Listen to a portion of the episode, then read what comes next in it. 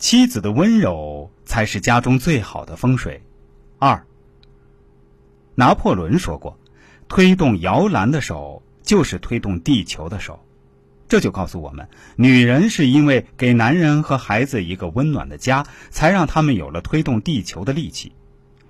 中国最有内涵的一个字是“安”，“安”字上面一个宝盖头，寓意为家。就是告诉男人，家里有一个女人，你的心里才能安宁。古语说“妻贤夫安”，可能就是对这个字的深刻解释。中国还有一个有内涵的字，就是“奴”，就是告诫成家的男人，又来一个女的小三儿，男人就变成奴。女人是家里的风水。一个家庭是否幸福平安，后代能否成才，跟这个家庭中的女主人有很大的关系。女人身心端正、乐善好施、心地善良，会为家及子孙后代带来无尽福德，避免家出祸端。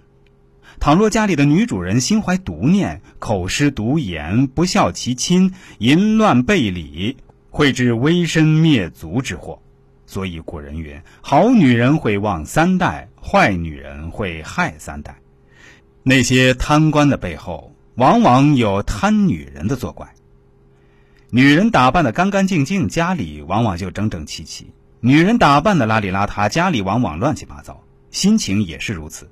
女人斤斤计较，小鸡肚肠，无事生非，家里永无宁日，鸡飞狗跳。女人大方得体、通情达理，家里必然财运旺盛，老幼身体健康。女人天生就是水做的，这个水就是家里的风水。有水性的女人是旺夫之相。女人的命好与坏，就看她是否珍惜这个水性。女人太强，好景不长，这是因为女人水性太弱，背离了风水之命。尊重女性的男人，往往容易发财。也不容易折财，因为男人需要水性的滋养，才能把财气勃发出来。厚德载物，厚德养家。女人是水，德性如水，有了厚德，才能承载家庭的发达。好女人不是姿色，而是心色；好妻子不是相貌，而是心貌。命由心转，有德行的女子，年龄越大。越有福相，无德行的女子年龄越大越有凶相，有凶相的女子往往是家庭不睦，身体不好。